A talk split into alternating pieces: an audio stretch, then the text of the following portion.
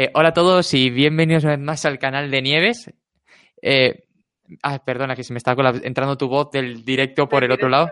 Eh, bienvenidos a un nuevo episodio de Books on Air, el podcast donde cada semana charlamos sobre la vida y sobre la obra de un escritor y donde esta semana no vamos a, a charlar ni sobre la vida ni sobre la obra de un escritor, sino que vamos a hablar de libros de los que nos gustaría que hubiera serie, película, obra de teatro, Obra de teatro también.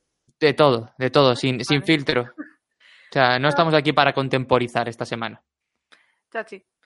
Pues no sé. Eh, ¿Quieres empezar tú o empiezo yo? Bueno, hola Álvaro Rodríguez, que nos está viendo por aquí. Muy bienvenido. Eh, voy a hacer yo de anfitrión porque se ve que Nieves pues se ha olvidado los modales, pues no sé, en el trabajo, supongo. No, en el trabajo no. En el trabajo eh, se me agastan los modales. Tengo que tener demasiada paciencia. O sea, que no tienes modales para nuestros seguidores. Qué vergüenza. Sí, hombre, que sí. No, lo que pasa es que estoy un poco, ya sabes, que estoy un poco Mira. cansadilla y eso y, en fin. Nos dice hola Dostoyevsky, Dostoyevsky, nos dice hola Sonia, Sonia Lerones, que bueno, pues Hola, estaría... Sonia. Hola Ah. a todo el mundo. O sea, saludas a Sonia porque la conoces, pero al resto no. Vaya. Sí, hola Dostoyevsky, Dostoyevsky. Parece que la mayor, la mayor película de ficción de la que vamos a hablar hoy es de que tengas educación con quienes nos siguen. Pero bueno, no, no pasa nada, tampoco vamos a entrar en eso, porque yo no os voy a señalarte con el dedo y a, a decir que eres una borde. Pero bueno, Tú haces eso el 100% del tiempo que hablamos. pero ellos no lo saben. Aunque seas más borde que un acantilado. Yo no soy borde, Es soy tu frase. No, esa es tu frase favorita hacia mí. borde, más borde que un acantilado. Yo eso no lo he dicho jamás. A que te saco pantallazo ahora mismo. Más borde que un acantilado. Ayer, de hecho. Que un acantilado no lo creo. Esa metáfora es demasiado poco intensita para mí. Yo te diría Ya, que es eres por WhatsApp se te olvida la intensidad. Que eres tan borde, yo que sé, como un día de primavera donde hay nieve y se rompe la alergia. primavera. Bueno, en realidad empezó ayer a las 11 de la noche, pero no pasa nada, podemos decir que tienes razón. Sí, hoy empezó la primavera. Dios, qué asco te tengo. En fin, hola Rusito. Y estoy muy de acuerdo con Sonia. Dice que eres más borde que yo. Joder, yo a Sonia también la quiero mucho. No, no, sí, la... sí, sí, la puedes querer, pero eres más borde que yo. Hasta ella lo dice. Pero Sonia no lo sabe. Ya. Bueno, No te pele- Dice Rosito que no nos peleemos. Nos están diciendo como niños, niños. ya, eh, creo que fue él también el que nos lo dijo por Twitter el otro día. Es que no paras de rebatirme cosas, Jolín. Cuando tienes razón, no te la arrebato. No, ni siquiera. También. A ver, vamos a poner a la gente en contexto. Sí. Entre los dos, esta semana hemos podido dormir ¿A qué día estamos? a jueves. Creo que eso ya lo dice todo por mi parte. 13 horas entre los dos, ¿eh? 14 horas. Así que. Pues sí, no te vas muy lejos. Así que bueno, que vamos a intentar hacer un directo decente. Bueno, Sí, voy a intentar hacer un directo decente, a pesar de tener aquí a Nieves. No bueno, venga, dale, parar, dale, no por favor. parar. Dale, que no quiero eh, monopolizar venga, esto. Vamos a empezar a hacer lo que viene siendo el directo que íbamos a hacer, ¿vale? Como has dicho antes, vamos a hablar de libros que nos gustaría que hicieran series, pelis, etcétera. Yo, uno que tengo clarísimo, clarísimo, clarísimo, que seguro que sabes cuál es. Y no porque te lo haya dicho, es Reina Roja. Oh, yo también lo tenía apuntado. Pero por supuesto, o sea, no podía fallar. A mí desde la adaptación que hizo Movistar de, de la leyenda del dragón, del ladrón, perdón, tengo muchas ganas de ver otra. Pues no lo hicieron mal. Y fíjate, a ver, del libro sí que es verdad que no he llegado a leérmelo entero. Porque es de esos libros que cogí en una época de voy a leerme los libros hasta la mitad y luego dejarlos. Pero, pero sí, lo voy a retomar. Tú sabes Además que no, que no hay adaptación, ¿no?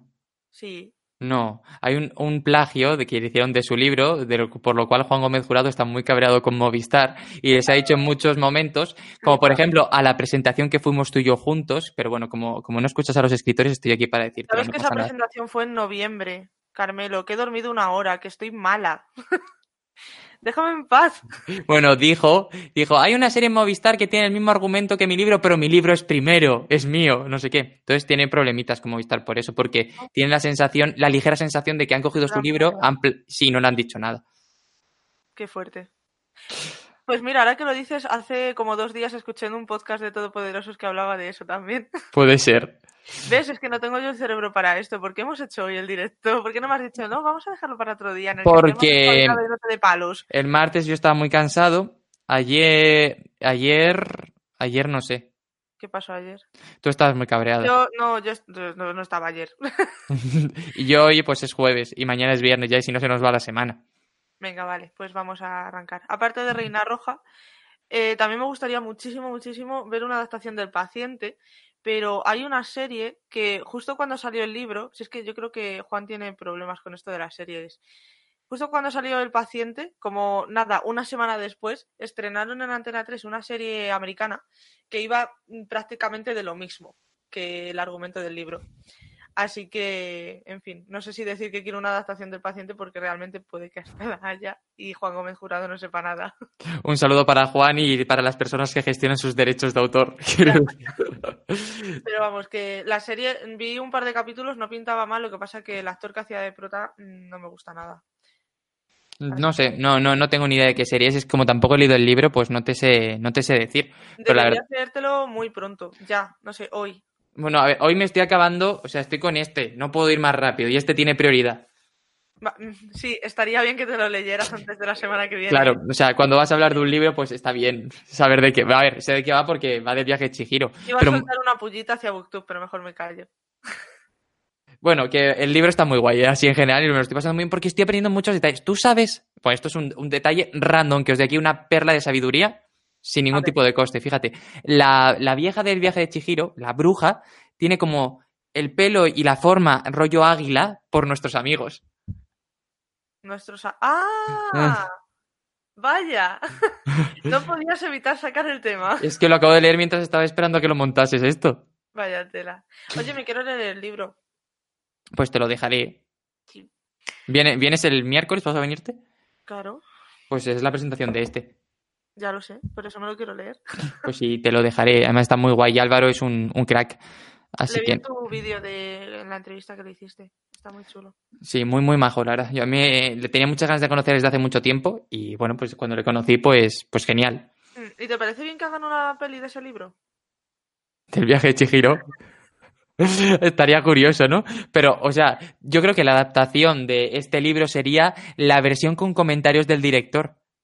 Del viaje de Chihiro. Sí, pero mola mucho porque he encontrado a un. hay- eh, me ha contado la historia de un crítico que hay aquí que se lleva muy mal con Miyazaki y fue el que le acusó de que su historia iba de prostitución y de, y de mover a las niñas hacia una ideología relacionada con la prostitución. Mira que no he visto el viaje de Chihiro. ¿No has visto el viaje de Chihiro? Va. Hasta aquí Buxoner, pero para siempre. No he visto nada de Estudio Ghibli. No has visto nada de Estudio Ghibli. Mm, mm.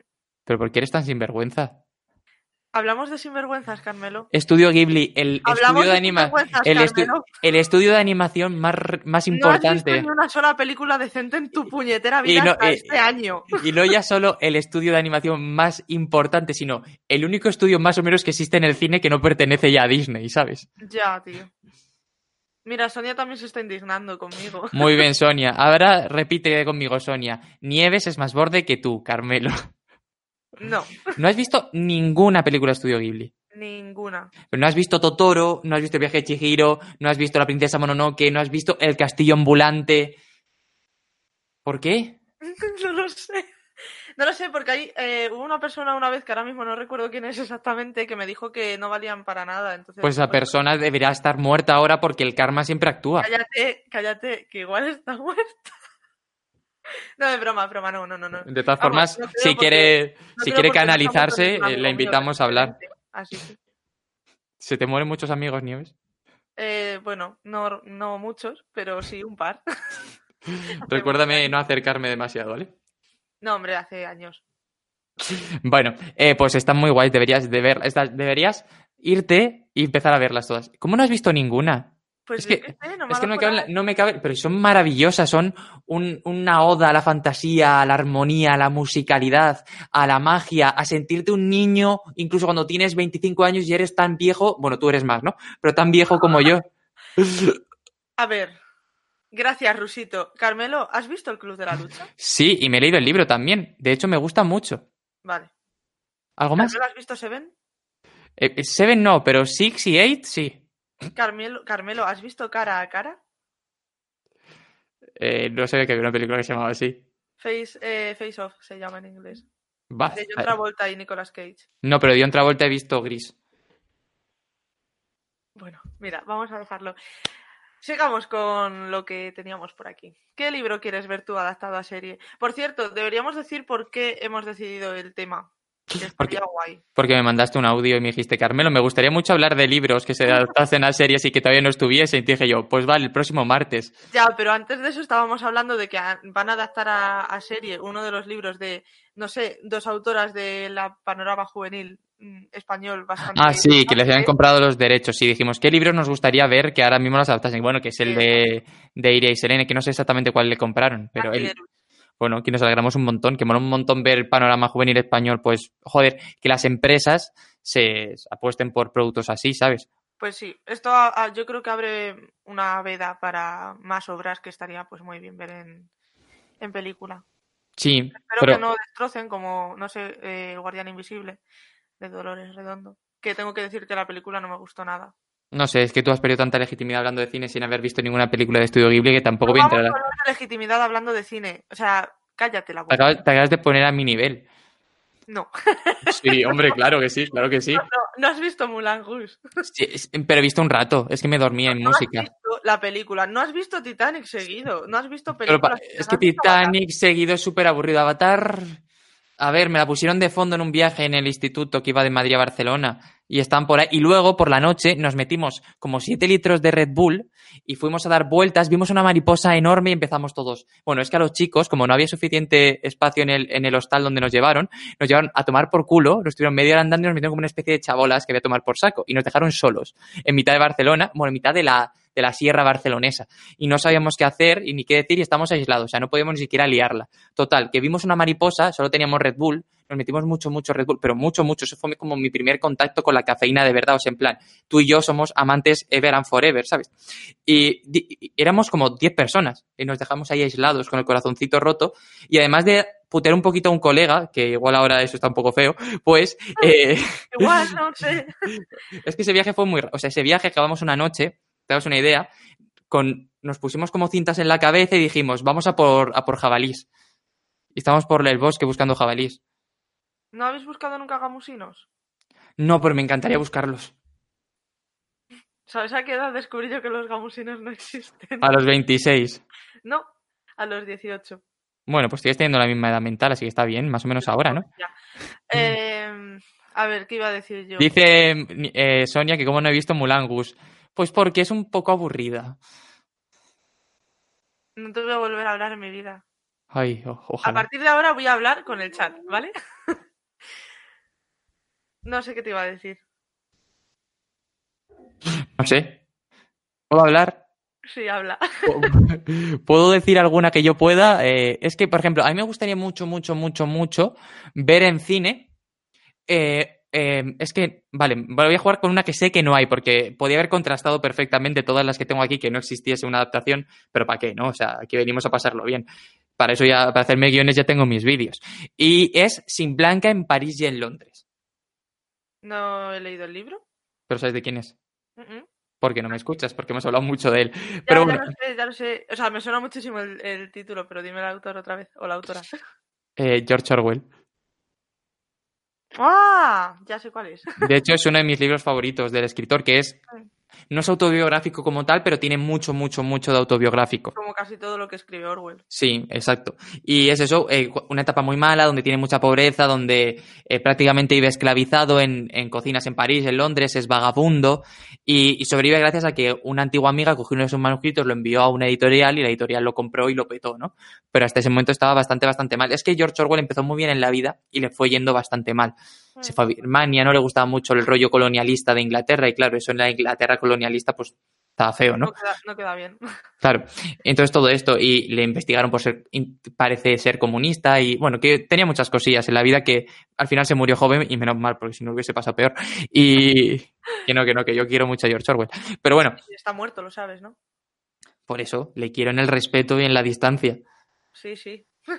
Bueno, que está genial, que para mí es uno de mis favoritos y a ti que te gustan tanto sus ensayos es del mismo rollo. Además, los que tengáis la edición de De Bolsillo está tan bonito rojo y con el circulito amarillo, leed el capítulo 19 y 21 porque son maravillosos. Son y no hace ¿Lo falta el- no cuando di la charla en tu librería sobre George Orwell, pues eh, lo dejé ahí en plan donación. Como casi toda mi charla fue de ese libro, ¿no? Pues lo dejé para que cualquiera lo pudiese leer y es una auténtica maravilla. Yo, eh, para mí es de los mejores que tiene. O sea, lo pongo por debajo de 1984 porque creo que 1984 es lo máximo suyo, pero lo pongo por encima de Rebelión en la Granja, por ejemplo. Por lo menos a mí me gustó más. Entonces no sé si lo hay o no, pero además es un libro muy cortito y creo que en dos horitas se podría adaptar muy bien con la misma sensación de desasosiego, de no podemos... Ah, te has ido. La espiral esa en la que se mete. Repite. Bueno, que, que creo que se podría adaptar muy bien por la duración que tiene. Ok. Mira, ¿Has visto alguna de las adaptaciones de Rebelión en la Granja? no, pero quiero ver la que va a hacer ahora Netflix. Yo quiero ver la que es de dibujos, que me han dicho que es la que está como más conseguida. No sé, no sé. Es que, ¿sabes? Yo tengo el recuerdo en mi cabeza de que quizá la haya visto de pequeño, pero como no lo tengo claro, pues no lo quiero decir tampoco. Yo Pero no, me- no, no la he visto. Pero en mi cabeza se mezcla con el recuerdo de Chicken Little, entonces no lo tengo claro. Esto, es- real. Little, Tío, la gallina con gafas, el pollito. ¿Quién es? Pero. Bueno, A ver, Nieves, ¿desde cuántos te has dado cuenta? O sea, ¿cuántos meses llevamos siendo amigos? Bueno, en realidad nos llevamos conociendo muchos años, aunque no lo sabíamos, ¿no? Pero ¿cuántos meses llevamos siendo amigos? Casi un año. desde junio del año pasado. Desde concretamente el 4 de junio que se publicó o se presentó la posada Shima. ¿Y cuántas veces has pensado que estoy bien de la cabeza? Muy pocas. Ninguna. Entonces, si mezclo en mi cabeza Rebelión en la Granja con Chicken Little es una unión normal. Sí, bueno, sí, es una asociación muy Ah. tuya. ¿Quieres que te cuente una anécdota del día de hoy? Sí, por favor. Hoy es sincrocomido. ¡Ay, qué guay! Yo también. Está ¿Sabes lo que es sincrocomido? Te va, te va a encantar. Dime, a ver, espera, eh, lo, lo estoy viendo venir, pero a ver. Es sincrocomido sugus. A pensar que es decir judías, no sé por qué. No, ah, no me gustan.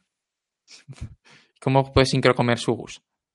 Pues que tenía uno de pera y uno de limón y me he comido primero el de pera y luego el de limón. Pero eso no es sincrocomer porque es imposible no hacerlo 50-50.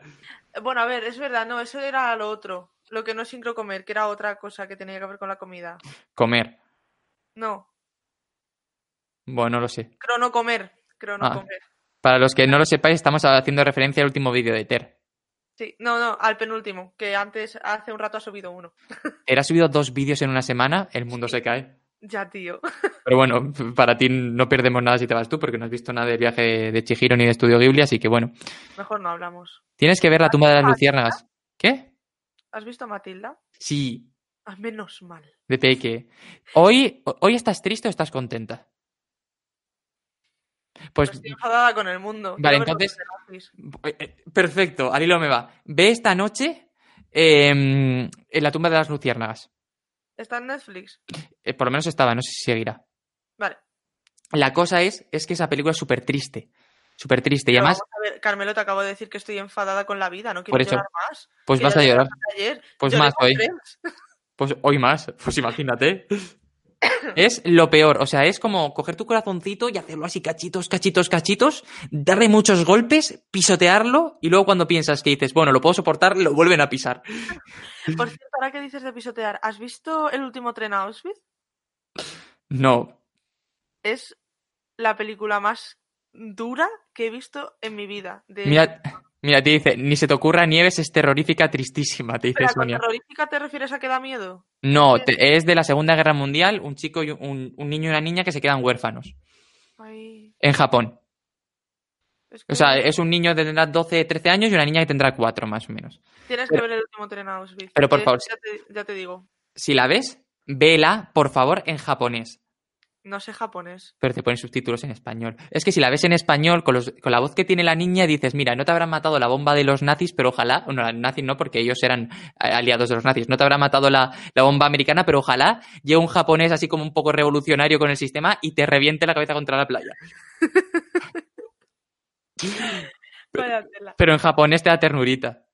Ay, vale, bueno, pues nada, me la pondré en japonés. ¿Has terminado? Bueno, da igual, vamos a hablar de esto, por favor. Mira, dice, vamos a, a reubicarnos un poco. Dice Sonia, lo que dice Carmelo, pisotear tu corazón y volverlo a pisar. Está en modo nieves, dice, no- supongo que yo no lo sé, no muy triste, lloras a moco tendido, es verdad. Lloras mucho. Yo lloro mucho, Ah. le he visto dos veces. ¿Está en modo nieves? No, eso no lo he entendido. Yo supongo que seré yo, que estoy en modo hater. Ah, pero yo no soy hater. No. ¿Salgo las conversaciones de WhatsApp? No, déjalo. Una de las primeras conversaciones así más, seria que, más serias que tuvimos tú y yo fue en el avión en el que me vine de agosto, que te dije, tengo ganas de matar a alguien y, y me dijiste algo así como, coge un boli rojo, ¿no? Sí, era, un- era, era- sí, sería porque no se deja, tío, porque es rojo, la tinta es más bonito. Pero yo me acuerdo que una de las primeras conversaciones serias que tuvimos estaba Sonia delante y me dijiste algo así como, Carmelo, nunca te había visto serio. Hostia, es verdad, sí, sí. Me diste un poco de, de, de miedo. tía. Es que, a ver, parece que no, pero cuando me tengo que poner serio sé. Lo que pasa es que si no, pues ¿para qué? La, No, vida, es- aquí no, aquí no merece la pena. la vida es muy, muy corta para ponerse serio. Por eso te pones serio tan pocas veces. Creo que solo te he visto serio esa vez, de hecho. Porque no ha habido ninguna vez que haya merecido la pena. Ponerse serio. Joder, tú me ves en el trabajo. No, no te veo. Ya. Hoy me han contado un chiste en el trabajo que es que es que es malísimo, pero no es mío, ¿eh? Me lo ha contado una compañera. Me ha dicho, Carmen, el otro día me cagué en tus muertos, tal cual, porque me, se me ocurrió un chiste malo y me, y- y- y me ha dicho que se dijo a sí misma, esto es por juntarme demasiado contigo, pero bueno, como trabajamos en las mesas al lado, pues no tiene más opción, ¿no? Está jodida. Y me ha dicho, el otro día escuché mucho un perro ladrar y dijo, mira, no es un labrador, es un ladrador.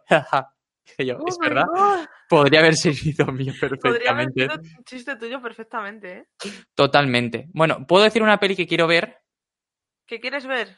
Pues, sí. No, una peli, no, un libro que me gustaría ver. Bueno, llevamos Ah. 20 minutos y hemos hablado de todo menos del buxonero, o sea que va bien. Bueno, hemos dicho Reina Roja, El Paciente y Sin Blanca y En París era, ¿no?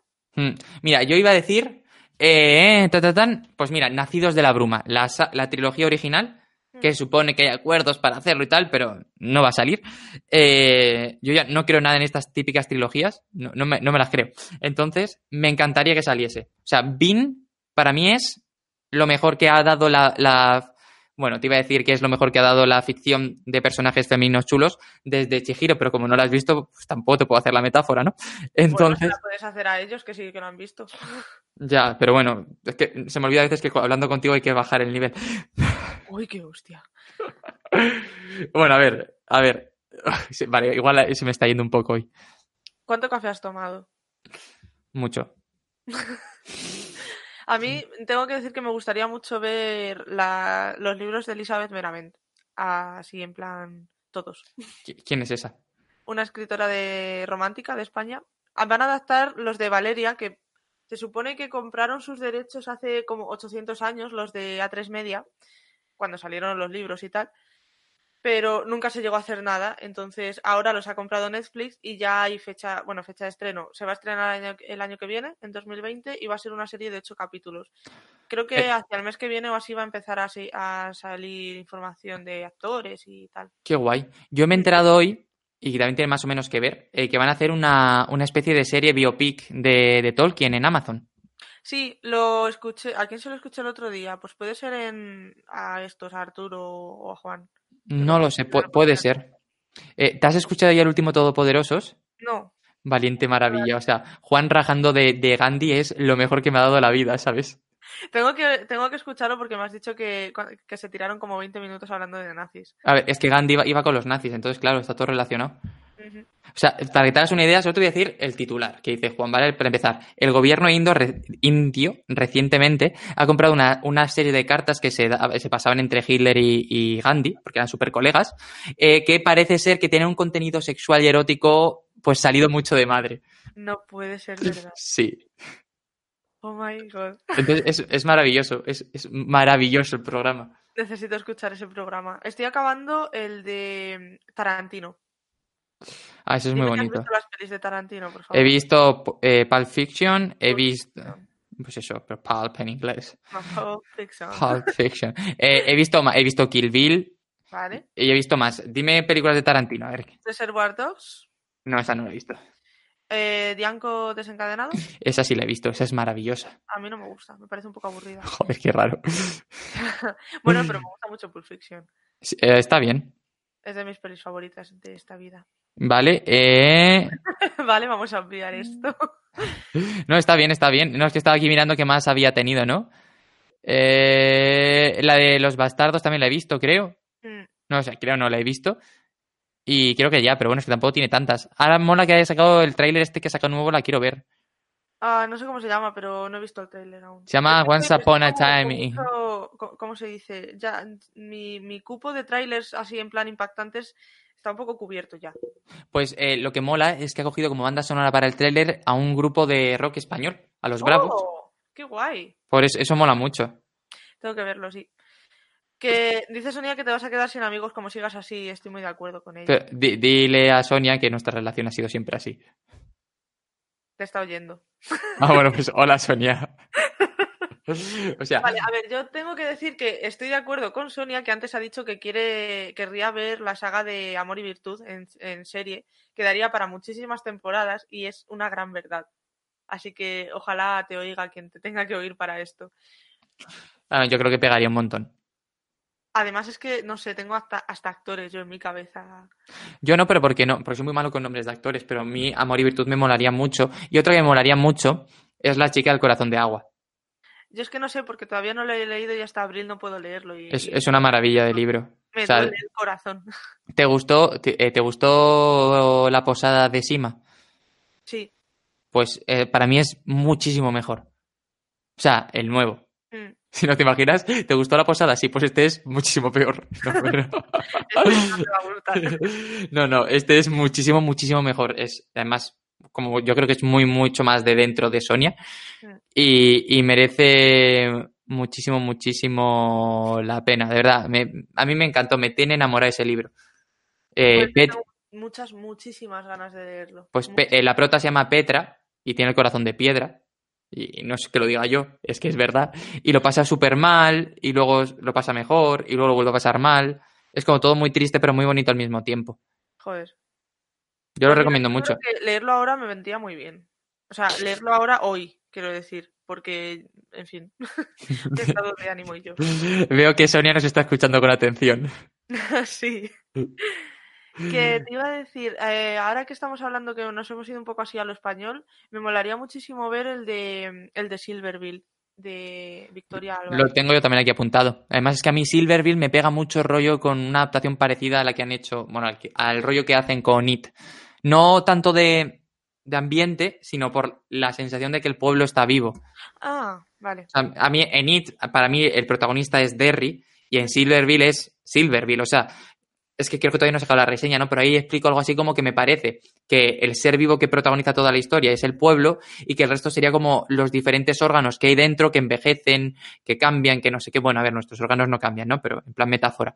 Hombre, Y- Sí, y, y que, pero que de verdad empezamos con un Silverville que está en sus últimas épocas y vemos cómo va hasta, hasta que muere, por decirlo así. Y me gustó, y me gusta mucho ese, ese sentido. Y te está también muy chula la adaptación, verlas y si Eh, tal. yo por- no me he leído el libro, la adaptación sí que la he visto, o sea, vi Eh, la película. es es una- ahora este año sale la segunda parte. Ya, que, eh, tengo ganas de verla porque la peli, a ver, me pareció, tengo que decirte que me pareció un poco aburridilla, pero A ver, es que el- problema de la- es lenta. El problema de la peli es que se quitan como todo lo guay, ¿no? Porque en realidad It es una especie de enfrentamiento entre un dios bueno, que es la tortuga, y un dios malo, que es pues como el payaso, ¿no? Pero bueno, en realidad hay, hay mucho más trascendental detrás. Y es como que los niños son sus peones y además el libro te lo cuenta entre el presente y el pasado y como que los niños en el presente, que, que ya son adultos, han perdido la memoria. Entonces como que se va juntando todo y es una auténtica maravilla. O sea, de verdad, léetelo porque es de lo mejor que tiene Stephen King. Vale, sí, sí, sí, su- lo, tengo, lo tengo pendiente, me lo quiero leer. Sí que es cierto. Y aquí tengo como un rinconcito de, de él solo, o sea, de King, que tengo ganas de leerme los libros que tengo ahí. Luego, otra adaptación que me molaría mucho, que se me ha ido de la cabeza, sinceramente, la tenía Bueno, justo en mente eh, cuando estaba hablando contigo. Mi- Mientras, si no digo yo una, española, eh, me molaría mucho Marafariña, de Miriam Beizana Vigo. Además, creo que sería súper necesaria. Marafariña y Inflorescencia, que es la. Y bueno, y todas las horas mueren, que es así como la trilogía, por decirlo así. Marafariña tuve que dejar de leerlo, Es súper bonito. Sí. Porque o sea, me estaba- porque me estaba doliendo. todo lo que te recomiendo no te gusta. No, no, sí me, está- me estaba gustando, pero es que no, no estaba yo en el momento de leer eso. Es que me lo empecé a leer en agosto. O sea, ¿sabes? Sí, entiendo, no, no. Era, no era momento. Más sé que es una historia, bueno, que, que lo digo porque ya lo ha dicho muchas veces por redes, ¿no? Es una historia súper, súper personal, o sea, que tiene mucho de ella porque ha pasado por el proceso por el que pasa la protagonista. Entonces es maravillosa, es una historia de amor, vamos, de las mejores que he leído yo, súper bonita, súper... ah, Yo lloré mucho porque hay cosas muy felices y cosas muy tristes y yo lloro sobre todo con las felices. Entonces, pues... A mí eh, también me da mejor llorar con cosas bonitas. Sí, y merece muchísimo la pena. Yo lo recomiendo un montón y es de esos libros que digo, joder, es que lo debería de conocer más gente. Mm, Vale. Sí, sí, Y- sí, yo ya te digo, me estaba gustando, pero no era el momento de leer. Tengo que decir que, que Inflorescencia me gustó un poquitín menos, pero yo creo que es porque el otro me había pegado muy fuerte en un principio. Pero me gustó mucho, me pareció un final muy, muy guay y con todo muy coherente con, con la historia en sí misma. Así que muy, muy chulo. me he acordado del libro que quería decir. Nieves, Pues, ¿qué libro que te gustaría que adaptasen? Por encima de la lluvia, de em, Víctor del Árbol. Molaría. Me molaría muchísimo ver ese libro en película o en serie. Mira, bueno, en serie no creo que diera, pero en película No hay ningún. No hay nada adaptado de Víctor, ¿verdad? no. O sea, a mí me gustaría La tristeza del samurái, me gustaría, creo que quedaría guay. Y el otro que he leído suyo, ahora mismo no acuerdo cuál es. Ay, lo. ¿Un millón de gotas me dijiste? No, creo que es otro. Bueno, tenemos un directo hablando de Víctor del Árbol, así que os lo dejaré a Nieves Ah, por eh, sitio. Es el, el que por el que ganó el premio Nadal. eh, Sí, creo que sí. Del casi todo. No, no es ese, pero bueno, es igual.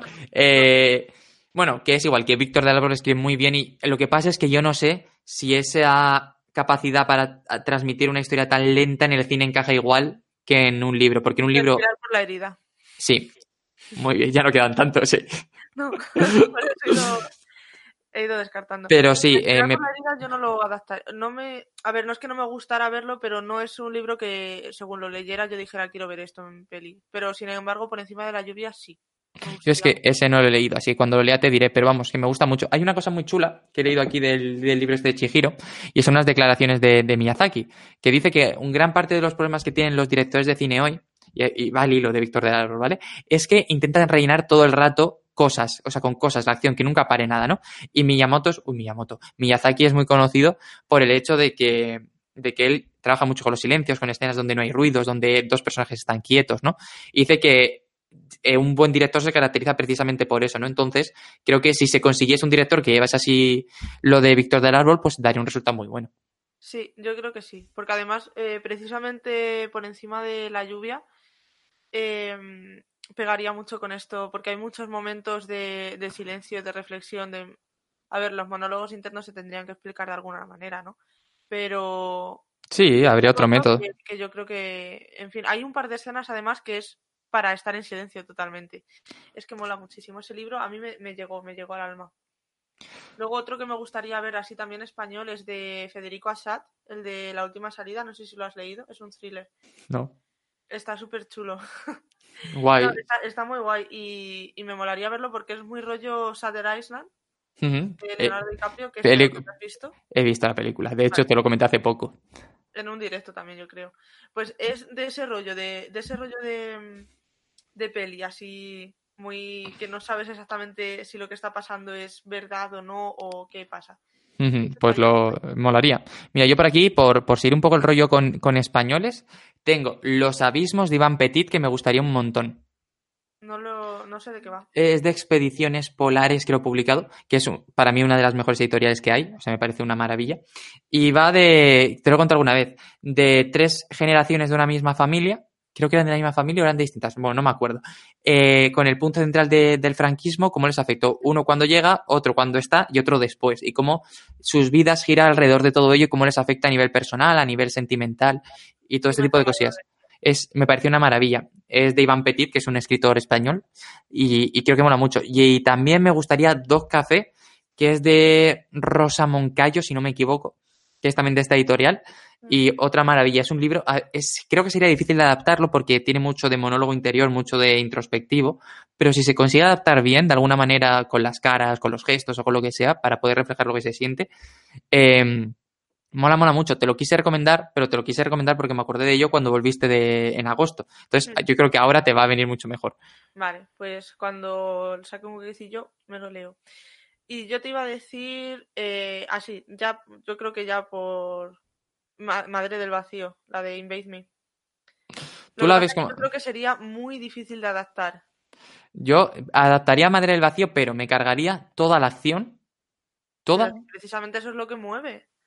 No, es la, el contexto filosófico. Sí, a ver, no me refiero a lo que mueve la novela, sino lo que movería una adaptación de esa novela, sería la acción. Mira, no me gusta la, la acción ni en los libros ni en las películas. Me aburre soberanamente. Cuando veo El Señor de los Anillos, a veces paso las batallas. Pero sí. Bueno, Da igual. Dime, dime, dime. Vamos a respirar, por favor. Dime, dime. Esto no ha pasado.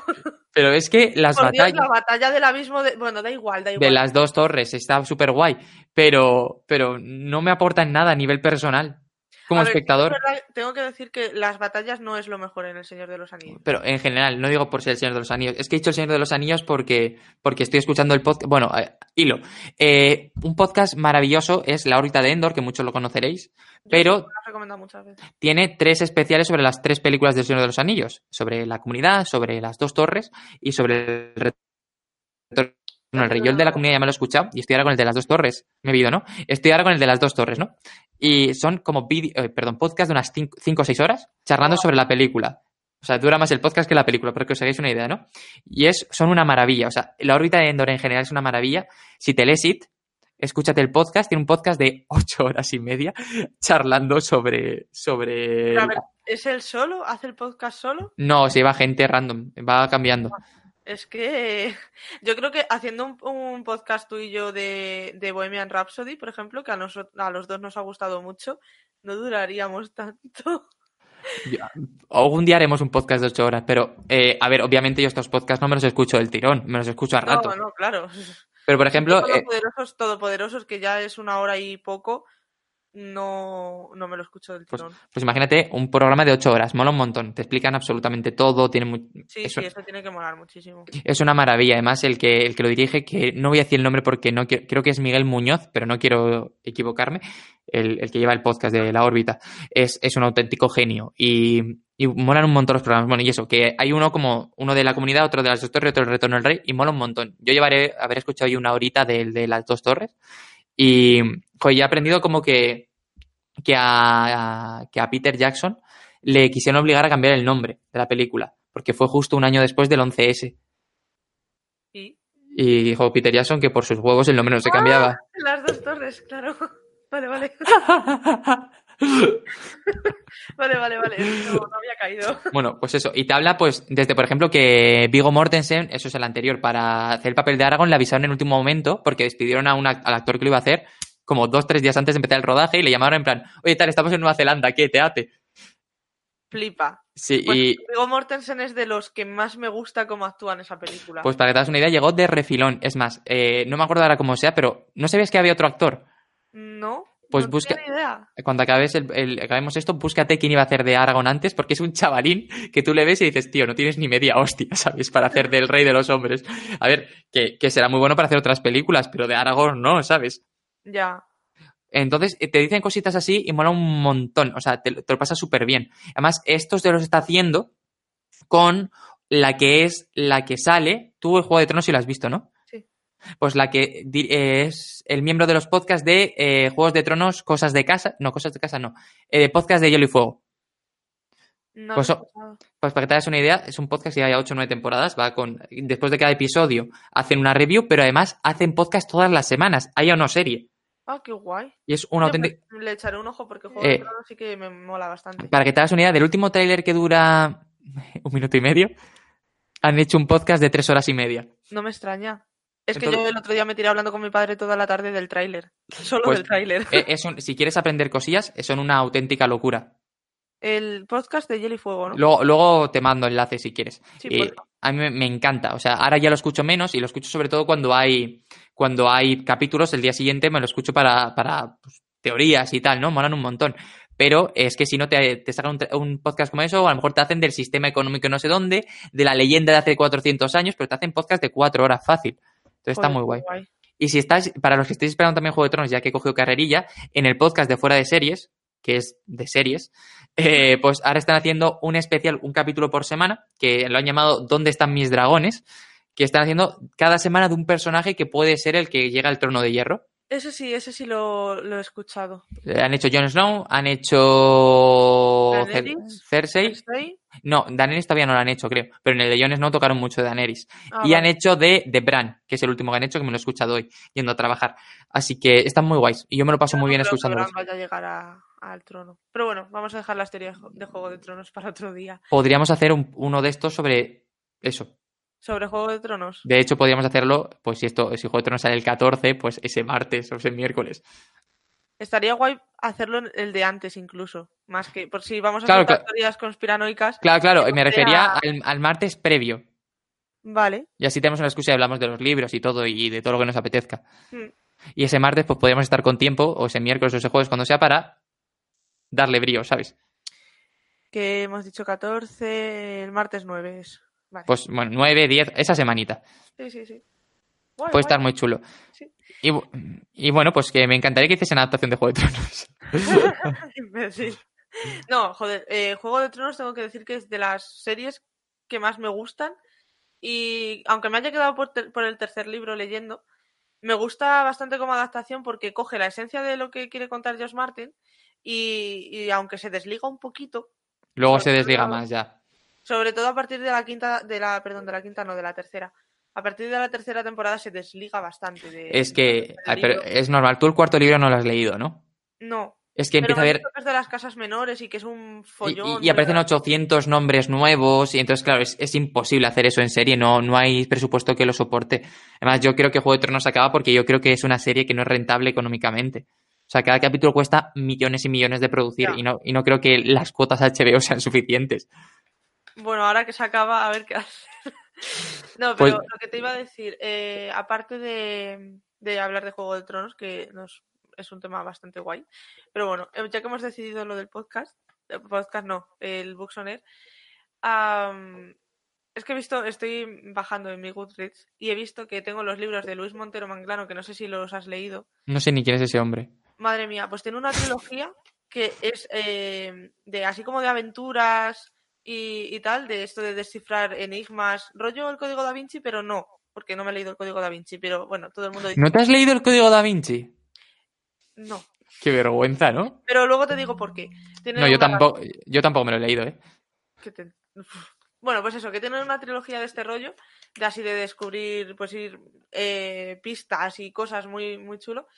Y toda la trilogía me encantaría verla en serie. Pues la mola. verdad. Y el libro, el otro libro que tiene, el de la aventura de los príncipes de Jade, también. Mira, yo a falta de, de leerme el tercero de la trilogía, me molaría mucho ver en, en- yo creo que daría, me molaría más en serie, en tres temporadas, ¿no? La- las de Falcó. Ajá, las de Pérez Reverte. Sí, además que son muy de aventurillas y muy de... A ver, están en el contexto de la guerra civil y todo lo que tú quieras, ¿no? Pero el personaje es el tipo de personaje que es un antihéroe. Que tiene sus moviditas y yo creo que encajaría muy bien con el rollo de series que hay hoy. Además, una ambientación de los años 30, 40, la guerra civil española, además, yo creo que daría mucho de, lo que hablar, ¿no? Y, hoy en día que el tema está tan candente, pues estaría chulo. Y además, eh, que quieras que no, Pérez Reverte siempre ha sido una persona que se ha empeñado en intentar convencer a la gente de que tiene que saber por sí mismo lo que ha pasado durante la guerra civil sin dejar que se lo cuenten los partidos políticos. Entonces, yo creo que merece mucho la pena. A mí Falco es un personaje que, obviamente, como amigo no lo querrías porque es un poco desgraciado, pero como personaje de ficción es la leche. Yo, a ver, me has convencido después de hablarme del, del tercero, que me has dicho que te ha molado un montón y tal. eh, le De, de, quiero de oportunidad. dices. Sí. Solo me he leído dos. ¿No te has leído el tercero? No, me falta ese. ¿O estabas escuchando el, el audio? No, no, no, no. Me, te dije que quería comprármelo y no sé si me lo he comprado ya Ah. o no. Vale, vale. No sé, pero que cuando me has estado hablando de, de ellos y tal, pues me ha picado la curiosidad, aunque no me mola cómo escribe, o en su momento no me gustó cómo, cómo escribía Reverte, pues sus artículos sí, sus artículos me gustan bastante. Pero Es que yo, yo creo que cuando escribe sobre guerras, sobre guerras actuales, escribe mucho mejor porque al final ha pasado casi toda su vida haciendo artículos sobre guerras y se nota mucho que es un tema que controla, que sabe y que se, se gusta a sí mismo. Y el que te, a lo mejor te ha dicho que te, se lo ha salido los tres ha sido Inusin, que él sí se lo ha salido los tres. Puede ser. Y, muchas veces cuando lo hemos hablado, él estaba en el chat, lo que pasa es que ahora está súper liado con exámenes, un saludo y mucha suerte. Eh, nos ha ido comentando, oye, que me he leído los tres, que tal, que están muy guays, que no sé qué. Entonces, Vale, puede sí, ser así. puede ser, puede ser. Pero ya te digo, me ha picado la curiosidad por, por eso, eh, porque como esto, estos últimos años sí que he estado, bueno, estos últimos años, este último par de años sí que he estado más pendiente y tal, pues me, me llama, me ha picado la curiosidad.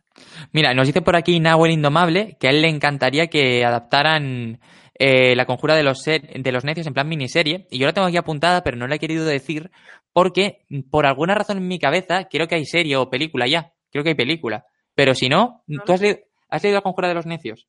No, Eh, es, una auténtica maravilla. Igual lo odies. Me lo, has lo- me lo has recomendado varias veces, ¿verdad? y más porque todavía no te lo has leído.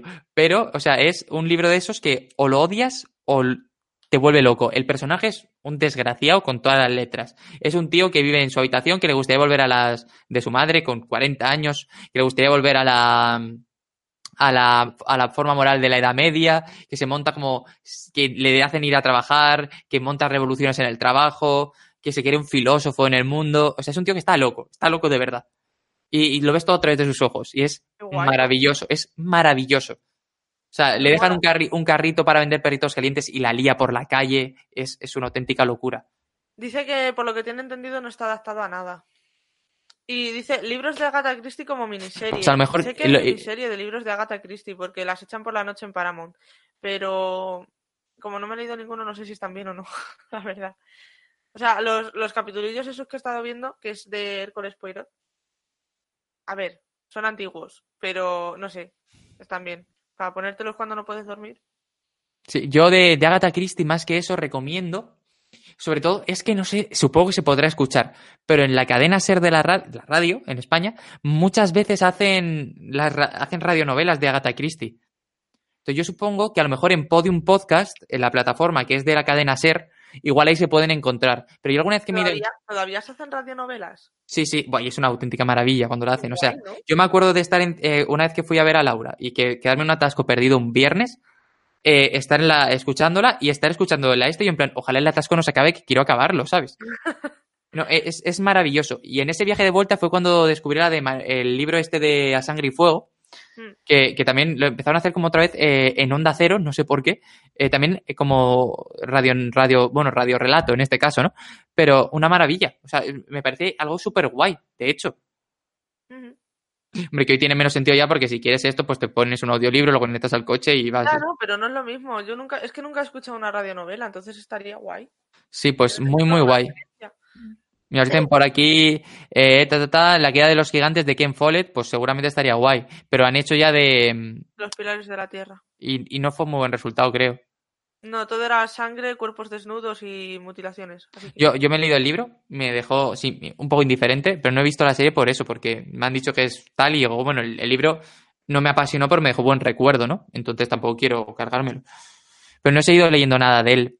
Mira, yo por aquí Yo tenía... no apun- tengo nada de Ken Follett. Y mira que me lo ha recomendado mucho Rolly, pero es que no me llama. Loli es una apasionada. Mm. Por aquí tenía apuntado también ensayo sobre la ceguera, de Dios, Saramago. estaba pensando en ese. Cuando han dicho eh, Nahuel Indomable, lo de la conjura de los necios, se me ha venido a la cabeza ensayo sobre la ceguera. Lo has leído, ¿no? Sí. Es, es maravilloso. Maravilla de, de, de- de señor. Sí, era, era un, un revolucionario. Tú sabes que, que vivió mucho tiempo en España, ¿no? Mm. Pero alguna vez te he recomendado el podcast de la cafetera, ¿verdad? Sí, he estado escuchando algo. Pues siempre empiezan diciendo, son las tal de la mañana, las 7 de la mañana, una hora menos, en la casa de José Saramago en, en Tenerife. Y esto es porque, porque el, eh, la mujer de Saramago, que Saramago el pobre ya no está, es súper amiga de, de- de la radio. Pero esto es así porque, porque donde él hace la radio, en su, donde, bueno, no sé si seguirá, ¿no? Pero al principio, donde él tenía el piso para hacer la radio por internet, que es la primera radio por internet que existe en España, eh, una vez le dijeron, oye, ¿tú sabes que dos pisos más abajo vive José Saramago? Y dijo él, ¿qué dices? Entonces, un día, una noche, dice que bajó y llamó a la puerta. Le dijo, le abrió la puerta a la mujer y que está José Saramago también por ahí. Y le dijo, hola, tal, no sé qué, es que, mira, soy Fernando Berlín y tengo arriba una emisora de radio por internet. Entonces, eh, y dice, estoy muriéndome de la vergüenza, ¿no? Pero me encantaría poder entrevistarle un día, no sé qué. Y que lo que le contestó Saramago fue, oye, ¿has cenado? Dijo él, ¿cómo? Dije, es que estamos haciendo huevos fritos, entonces, pues, te apetece pasar y tal. Y pues, entonces cenaron juntos y desde entonces, pues, hicieron amigos. Flipa. Sí, y que la ¿Te otra, imaginas que Saramago te invita a comer huevos fritos? O sea, Pues ya di- no, pero pues eh, estaba forradísimo y dicen que vivía en un piso súper pequeñito de 30 o 40 metros. O sea, que era súper, súper, quiero aprovechar la vida y no quiero gastar el dinero en tonterías. Y que la pareja que hizo con, con su mujer, que ahora mismo no me acuerdo el nombre y me estoy arrepintiendo, pues era muy, muy bonita, ¿no? Y que una vez le preguntaron que, que era lo mejor de haberla conocido y dijo que si no lo hubiese conocido, hubiese vivido más a lo mejor, pero si hubiese muerto más viejo. Y me pareció una frase tan bonita. No he desaparecido, es que estaba enchufando el radiador. No, tranquila. Y, y eso, que, que, que se encontraron y que hablaron y que desde entonces muy bien. Y por eso ahora, en la última reunión que han hecho de la cafetera entre los que son mecenas, la han hecho en la casa de José Saramago en Tenerife. Y se han reunido todos ahí, han hecho un programa en directo con la Qué gente. guay. Entonces es una, una maravilla. Además, es un programa tan guay que, que surja y que, y que pueda financiarse solo. Me mola mucho. Ujú. Pues eso, esa era mi aportación sobre José Saramago. Ensayo sobre la ceguera sería una adaptación un poco curiosa, ¿no? Porque sería todo en negro. Si te das cuenta. A ver, no es que sea todo en negro, lo que pasa es que sería muy Esto ni difícil. siquiera es negro, sería amarillo, ¿no? Blanco, No, creo que era, ¿no? blanco. No Bueno, la cosa es que sería muy difícil transmitir lo que pasa en los personajes sin tener el monólogo interior y sin tener. Y, y que quedaría muy, muy, muy cutre a lo mejor ver a los personajes por ahí moviéndose sin saber qué hacer. Ujú. Claro, si tú te lo imaginas, pues te imaginas unas escenas muy duras, pero a lo mejor en, en película es mucho más complicado, que no lo sé, que igual luego llega un director y lo hace súper guay, súper genial, pero, pero no sé. ¿Tú has leído, has leído algo más de Saramago? Al viejo y el mar es de Hemingway. No, Sí. a La sirena y el mar. A ver, es que hay uno que se llama El viejo y el mar, que no Ese, es. ese es de. Hemingway, ese es de Hemingway, seguro. No, no, vale, pues no, no, creo que no. Pues yo tampoco he leído nada más y me gustaría mucho leer. Mira, por aquí tenía también apuntado que me gustaría una adaptación de La confesión de, Josh, de John Grisham. Ese es el que me has dicho eh, que es como de novela negra de, de jueces, ¿no? Juristas. No, ese te he dicho que es parecido a Matar a un ruiseñor. Ah, vale. Es también un, un joven negro que es acusado de haber violado y asesinado a una chica por el simple hecho de ser negro. Y a mí me gusta sobre todo el personaje del cura en la novela. Entonces, que para que os hagáis una idea, el, el cura, un día, él vive como a, tomar por culo en el otro lado de, Estados Unidos, ¿no? Entonces, un día llega un, un- un hombre muy mayor, a, un mayor no, una- un hombre de 40 años, o sea, a confesar diciendo que él había matado hace mucho a, un, a una chica y que ahora se siente mal, él, está, él, él tiene un tumor que le va a matar, ¿no? El, el, ma- el malo, por decirlo así. Bueno, el malo porque es el que ha matado a la chica que ha muerto, ¿no? Pero le dice que se siente muy mal porque está viendo ahora por la tele que un joven negro va a pagar por lo que él hizo.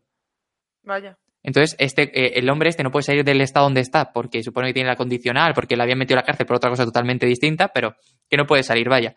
Total, que el cura, eh, incumpliendo todas las leyes, mete al hombre este en un coche y se lo lleva recorriendo todo Estados Unidos para llegar a tiempo al juicio para poder salvar a- al otro. A Travis, que se llama el, el jovenzuelo, bueno, el jovenzuelo que lleva 10 años en el corredor de la muerte, más o menos, ¿no? Y va de cómo llama muchas veces al abogado y le dice, oye, mira, ya nos han gastado muchas bromas y muchas tonterías, no estamos para tonterías. Entonces, como luego cuando llegan intentan apelar todo lo posible. A mí desde el punto de vista jurídico me gusta mucho, pero creo que es una novela que habla mucho de racismo, que habla mucho de la sociedad americana, que habla de jueces que en lugar de querer asumir que se han equivocado prefieren seguir hacia adelante, ¿no? Y mola mucho. Es muy, muy guay. A mí me molaría también ver, ya que hemos, hemos cruzado el charco, que yo no lo voy a cruzar porque voy a hablar de Frank el libro de Paranoia. Me molaría muchísimo verlo adaptado. No lo he leído, pero sé que sé cuál es. O sea, no sé de qué va, pero, pero lo tengo localizado. Está muy chulo. Es de, así, un poco por encima, es de un grupo de, de amigos que se va a la montaña y de repente, pues, uno de ellos se despierta y están, todos sus amigos están muertos. Entonces, lógicamente, él es el primer sospechoso de esto. Y luego, esto es como, como así como empieza, ¿no? Luego hay como un rollo, de, una especie de flashback que mm, vuelve como a la vida de todos, que empiezan a hacer como un juego de rol, o sea, una cosa muy rara. Y, y claro, mm, este, este es el tipo de libros que te digo que es muy mm, Shutter Island, que no sabes qué está pasando, porque se guay. mezcla, es la leche, o sea, es un libro súper chulo. De hecho, me lo quiero releer. Es que me ha dado por querer releer muchas cosas. Ah, pues, pues está guay, joder. Mira, a mí otra que me gustaría que adaptasen es El Hobbit. Me gustaría porque Pero que lo, ha- que lo hagan bien, ¿no? yo no conozco ninguna adaptación del Hobbit por ahora. Si tú conoces, me alegro por ti, pero si hace una adaptación de una película, no sé, porque tiene 200 páginas y eso que cuento, si dices de una película de dos o tres horitas, creo que daría una cosa muy chula. ¿Sabes Claro. cómo molaría el Hobbit? Que bueno, ya lo hay, pero en plan bien hecho otra vez. En dibujos. Va, el Hobbit molaría un montón en plan estudio Ghibli. Esto ya no es para darte un palo, ¿no? Pero molaría un montón hacer un en plan estudio Ghibli. Pues fíjate. A ver si te tiene- Tienes que leer, o sea, tienes que verte, ahora ya volviendo a cosas serias, el viaje de Chihiro, porque es una versión de, Miya- de Miyazaki de Alicia en el País de las Maravillas. Ah, Solo que con dioses japoneses, un baño, un- una sala de baños, un poco de referencias a la prostitución y, y mucha magia ra- rara. Me va a gustar, Carmelo. A ver, es una eh, Estudio Ghibli es un estudio que cuando llegas por primera vez tienes que ir con paciencia, porque es un choque cultural muy grande, pero cuando te metes es maravilloso.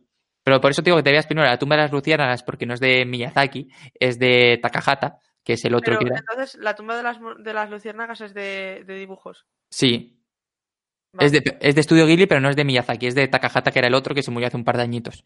Ok. Voy a llorar mucho. Es súper triste. Su- es súper, o sea, es que es, es jodidamente triste. Es, es- Vale, vale. la tengo en Blu-ray para llorar sobre el Blu-ray cuando haga falta también. En plan, tengo un día malo, miro la portada y lloro. ya solo con mirar la portada, ¿no? Es súper triste. Además, una vez, para que te hagas una idea, porque yo la vi por primera vez hace un par de añitos, más o menos. Y cuando la fui a ver, eh, hice el una story en plan, estoy viendo esto. Y me comentó muchísima gente por ahí en plan, pero ¿qué haces? Espero que estés bien, no sé qué, que es súper triste. Mira, en, en Todopoderosos hablan mucho de ella, en el que hay estudio Ghibli, que por cierto deberías verlo para ver si te ves alguna Creo que película. lo he visto. Es porque Bueno. es de los primeros que tiene. Hoy te has ido. Te, te he medio perdido, pero bueno, ¿me escuchas? Sí, ahora sí. Vale, pues yo, yo conocí por ese, por ese podcast a, a Todopoderosos. Mm. Y, y me acuerdo que cuando le definen, yo no había visto nunca la tumba de las luciérnagas. Cuando, cuando le definen a, a, a- a- a Javier Cansado, eh, la tumba de las luciérnagas le dice, le dice Arturo González Campos, tú esta película la tienes que ver un día que te haya pasado todo genial, que te haya tocado la lotería, que no sé qué, que, que sea lo mejor, el mejor día de tu vida, porque cuando la veas, para ponerte a cero, o sea, para, para empatar. Joder, es que, a ver, podría verlo ahora y, y realmente no me podría hundir más en la mierda, ¿no? A ver, yo creo que sí, pero... Vale, vale. O sea, empieza la película con, con la, una- la primera frase es del niño que dice, hola, soy no sé qué, y, y esta es la historia de cómo morí. Voy a llorar ya. Es muy triste, muy, muy triste. Hay gente que... Igual te la, te la pido. Vale, eh, te la llevo. me va muy mal últimamente y no me pone las películas ni en HD. Perfecto. No, sí, te la, te la doy. Pero la tienes que ver en japonés. Venga, vale. Es que si la, ves, si la ves en español, quieres que mueran. Vale, no te hago caso, me la pongo en japonés. No puede ser muy malo. He visto Attack on Titans en japonés. La pero Attack on Titan está bien, pero esto es una maravilla. ¿Cómo que No me gusta. Es que hay mucha, Retira eso. es que hay mucha acción y la acción, pues a mí no me gusta, ya lo sabes. Yo soy un, un chico de sentimientos, intensito, de, de corazoncitos. No me están dando ganas de achucharte ahora mismo. Pero Bueno, es verdad. Muy fuerte. Hoy, por favor, que tengo la contractura y si, la, si aprietas fuerte igual me viene hasta bien, ¿sabes? Ay, señor. Pues yo creo que podemos ir cortando, ¿no? Porque ya llevamos una horita. Sí. Aunque bueno, me gustaría terminar diciendo que lo de que estén adaptando libros a, a series y a películas, aparte de denotar una falta tremenda de creatividad en Hollywood y bueno, en el resto de estudios, em, en, en- en cierto modo está guay, ¿no? Porque muchas veces eh, los lectores, sobre todo, o a, a mí me pasa, el estar leyendo y estar imaginándome en mi cabeza una- algo rollo película o yo que sé, algo así, ¿no? o ponerle Sí. voces a los personajes, etcétera. Entonces, ver que adaptan estos libros, pues está guay. Yo, Juego de Tronos, primero vi la. O sea, yo me enganché a Juego de Tronos con la serie. Y una vez vi, creo que ya en la segunda temporada es cuando le pedí eh, el libro. A- y, y lo, vamos, lo devoré. El primer libro lo devoré. Es que creo que no me duró ni tres días. Yo es que me quedé de empalme, de empalme para, para quedarme en el segundo, por ejemplo, y el día siguiente tenía la selectividad. Fue brutal. Y yo creo que, pues eso, que este, este tipo de, de cosas está, está muy chulo. O sea, está muy chulo si lo hacen bien. Porque es que luego hacen pifias, como la del Guardián Invisible, que es que es el, el más reciente que tengo en mi cabeza ahora mismo de que la hayan cagado muchísimo. Sí. Que, que bueno, pues no, no renta, ¿no? A ver, eh, eh, también es muy difícil, ¿eh? Yo creo que hay... El Guardián In- Invisible no era difícil, Carmelo. O sea, yo que creo que. A ver, no quiero menospreciar el trabajo de nadie, porque no soy así. Y además, los actores que hay en la película me gustan un montón. Entonces, no entiendo que, cuál ha sido el fallo en esa película. ¿Qué ha pasado? Eh, pero no sé, pero no, es que no la he visto, ¿no? Entonces no te sé decir, pero hay veces que, que el- por el propio planteamiento ya fallan muchas veces. Es que no, no entiendo, no entiendo qué ha podido pasar esa ¿Tú has visto... Dime que has visto la serie de Sherlock. He visto la primera y la segunda temporada, me falta la tercera. Y eh, pues, pues míratela, míratela. Mola Sí, mucho. sí, la quiero ver, la quiero ver. Además me gusta mucho, me gusta mucho Sherlock, me gusta mucho Wilson, bueno, Wilson, Watson. Wilson. Se me ha ido a House, ¿vale? La cabeza. No, no he visto nunca House. ya está. Hasta aquí el, el directo de hoy. Muchas gracias por estar, chicos. O sea, no puede ser, ¿verdad? No lo he visto nunca. House es muy rollo Sherlock. De hecho, tengo un profe de, tuve un profe de filosofía en primero de bachillerato que los comparaba mucho, porque De- decía que House era prácticamente Sherlock. De hecho, el, el, el guionista o el director de, de House ha dicho que está basado en Sherlock. ¿Sí? Sí. Ah, pues mira, no lo sabía. Pero ya te digo que el profesor este decía que, que incluso House vive en el 213 de Baker Street. O sea, que como que hacía mucha correlación. Eh, pues Ahora Sherlock es que- el ahora 200. que es- esto- ahora que visto esta- Sherlock es el 221, güey. 221 o 213. ¿Y por qué 200. de dónde me saca yo el 213? Igual a House viene el 213, pero es en plan referencia por la calle. 221B, a donde eh, en realidad no existe ese número, ¿vale? Pero en realidad la casa está en el 217 o algo así, pero tú vas a la placa y pones 221. Pero si tú envías una carta al 221B de Baker Street, hay una empresa que es pública, que hay mucha gente encargada de coger las cartas y responderlas. Oh. En plan, oye, no sé qué, un caso, no sé qué, y te responden todas. Qué guay, ¿no? Sí. Podríamos probar a ver si nos responden. ¿A Vale. por qué eres así? No sé. Bueno, vamos a ir cortando, ¿no? Sí, vamos a ir dejándolo aquí. Es que quería decir esto de, de que aparte de que haya un poco de falta de creatividad, pues hay veces que está muy guay, ¿no? Sí, si no, pues tenemos tengo la... miedito, que tengo miedito por la adaptación de Valeria, pero a la vez le tengo muchas ganas. Valeria es la de Benavent que va a hacer Netflix el año que viene. Pues, pues listo, vamos cortando, ¿no? Sí. En fin, muchas gracias por estar por aquí comentando, por estar otra vez con nosotros. 29 episodios llevamos ya, Carmelo, por Dios. Eh, mola, mola, Y- mola. Y nada, pues la semana que viene nos vemos en otro episodio de Buxoner con este personaje de aquí, que yo no sé. No sé en qué momento se me ocurrió hacerme amiga suya. Pues cuando te dije en, una- en un asiento, estás a muchas cosas, ¿eh? Literalmente. En fin, chicos, buenas noches a todos. Nos vemos. A ver.